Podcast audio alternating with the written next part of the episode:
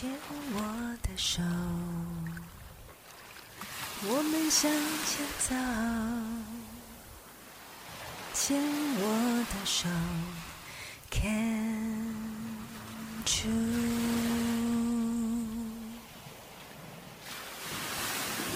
牵我的手，我们向前走。牵我的手。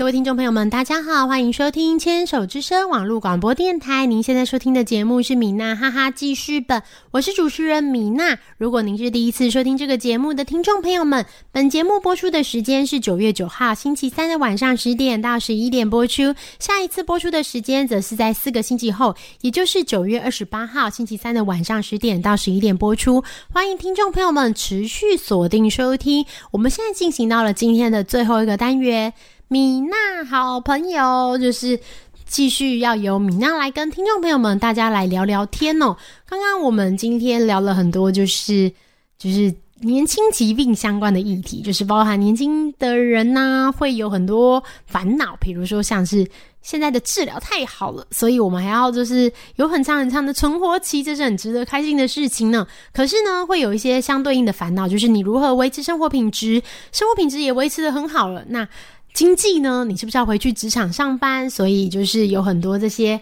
与现实生活相关的烦恼。那这些问题，我们在八月份的青年健康论坛，就是有邀请各界的来宾来一起讨论，这样子，希望这个议题之后能够发酵，对病友有更多的帮助。我们在今天的米娜好朋友就继续来跟就是听众朋友们聊聊，就是还有什么事情发生呢？我在这边也想要推荐了一本新书，是我的好朋友，就是医药记者梁慧文跟就是亚洲肺癌的手术权威陈静心医师共同就是编写的一本书哦，叫做《肺癌的预防与治疗》，是由天下文化所出版的。这样，然后这本书就是很很就是很棒，对，就是。因为那个就是八月份是世界肺癌日，这样。那肺癌呢，其实是全球癌症的死因第一位、第一名，这样。那如果在台湾，从二零零四年开始，也是台湾人的第一名哦，这样。然后呢，最新公布的数据，二零二一年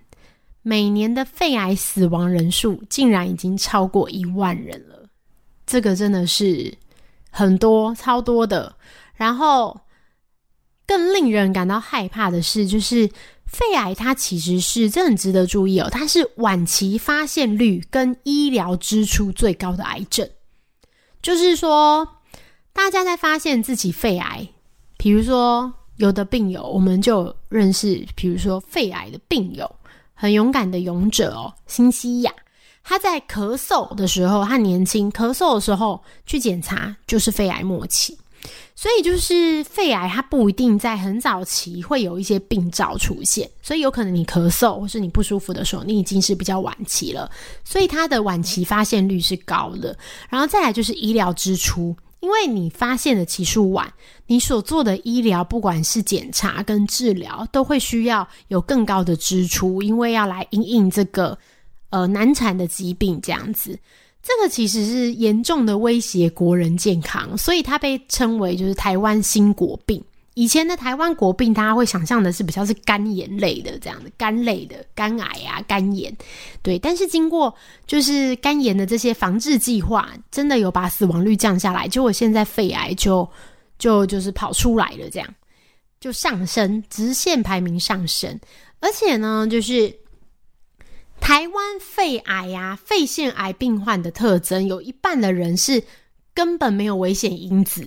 就是他根本没有抽烟或是吸二手烟的这个，就我们想象的肺癌，可能你要抽烟嘛，或是你做一些对肺有害的事情，但是是没有危险因子的。但是你到医院出诊断就是第四期。所以大家对于肺癌有非常多的疑问，就是说，哎，会觉得很恐惧啊，就是会不会得肺癌，然后有什么样的因素会常常得会得肺癌这样子。然后呃，我们我在看，就是因为我这本书嘛，就推荐给大家。我在看这本书的时候，就是它里面有很多很棒的，就是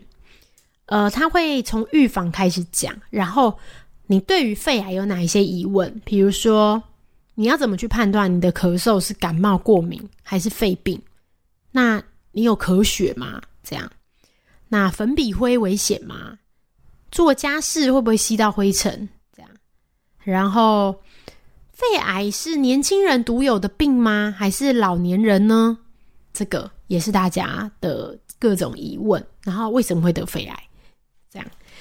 我我在那个就是新书发表会的那一天嘛，我有去参与新书发表会那一天，就是呃陈静新医师跟梁慧文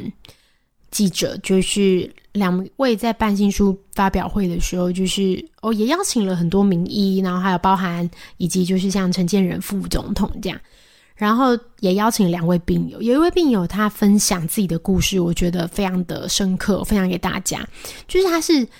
她是一个姐姐，然后她是陈静心医师的国小同学，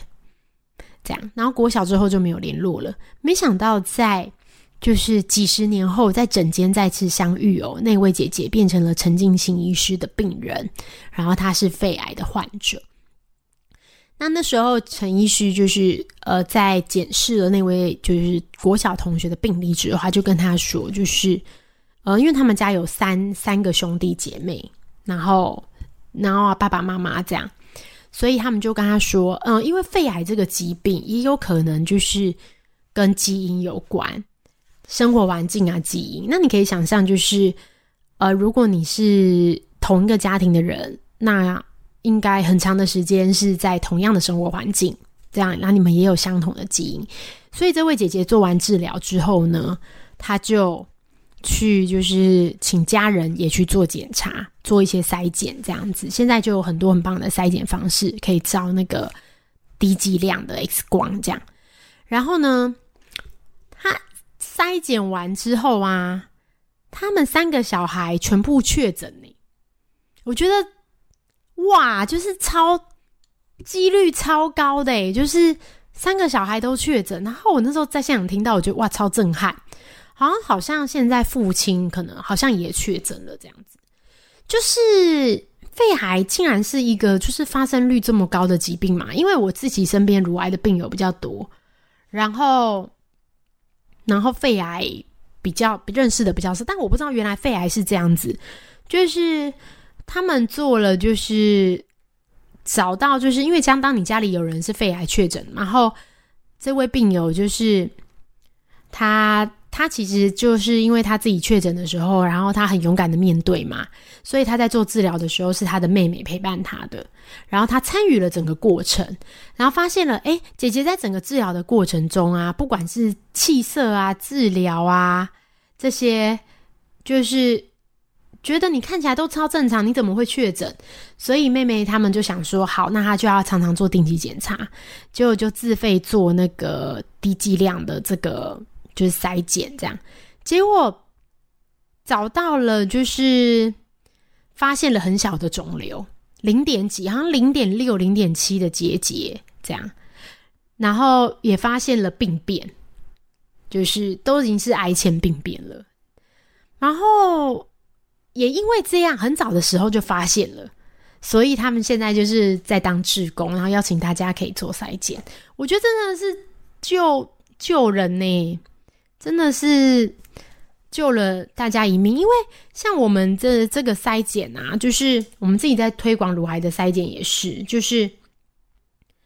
嗯，如果你去做这些筛检，然后你揪出了你自己是不管是癌前病变，或是说你自己是有疾病被揪出来，我觉得你其实就某程度来说，你就是拯救了一个家庭，这样，因为你本来就要失去了，就是你的这个。就是家里要失去一个重要的人了，这样，然后呢，因为这个筛检，然后你就找到了自己的病灶，然后很快的把这个治疗做好，这样，所以就是目前证实安全有效的肺癌筛检，其实唯一就是低剂量的电脑断层扫描，就刚刚一直有聊到低剂量的电脑断层扫描 （LDCT） 这样子，一般就是跟一般的这个健检做的胸部 X 光不太一样，就是他有时候照到的这个胸部 X 光已经是晚期了，所以错过了最佳的救命时间。那大家会说，为什么就是肺癌发现的那么晚呢？其实这是有科学就是根据的。为什么呢？因为肺是没有痛觉的。就是肺是沉默的杀手，所以你才会大到就是你压迫到气管或者转移到其他位置，然后你才会有感觉。所以就是肺癌这件事情啊，其实疾病也是啦，就是嗯，不管你就是我们不要隐瞒自己的肺癌，然后我们要邀请大家一起来做，就是低剂量的电脑断层，然后可以就是帮助更多人。呃，在这本书里面，陈静静医师还有说，他说其实我们常常家里在做滤网啊，就是家里不是有滤网吗？空气清净机，其实你的滤网有多脏，就表示你吸进去的空气有多脏。所以像抽油烟机啊，或是空气清空气清净机，其实对我们来健康来说，真的是非常重要。我觉得大家真的是蛮辛苦的，身为人类，就是。就是每一个器官真的都有可能会发生病变呢，像肺呀，然后乳乳癌呀，然后很多鼻咽癌，台湾也很多人得鼻癌，就是有好多好多的疾病，所以我们要好好的照顾自己的健康。然后其实不管怎么说，就是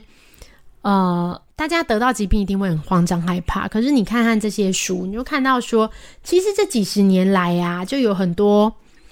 就是很优秀的医疗人员，然后在各个领域上面为大家就是做治疗，像是陈静心医师，就是亚洲的肺癌权威，他到现在还是一直在帮忙病友们这样。然后乳癌也是，我们也认识很多乳癌的医师们，呃，不管是就是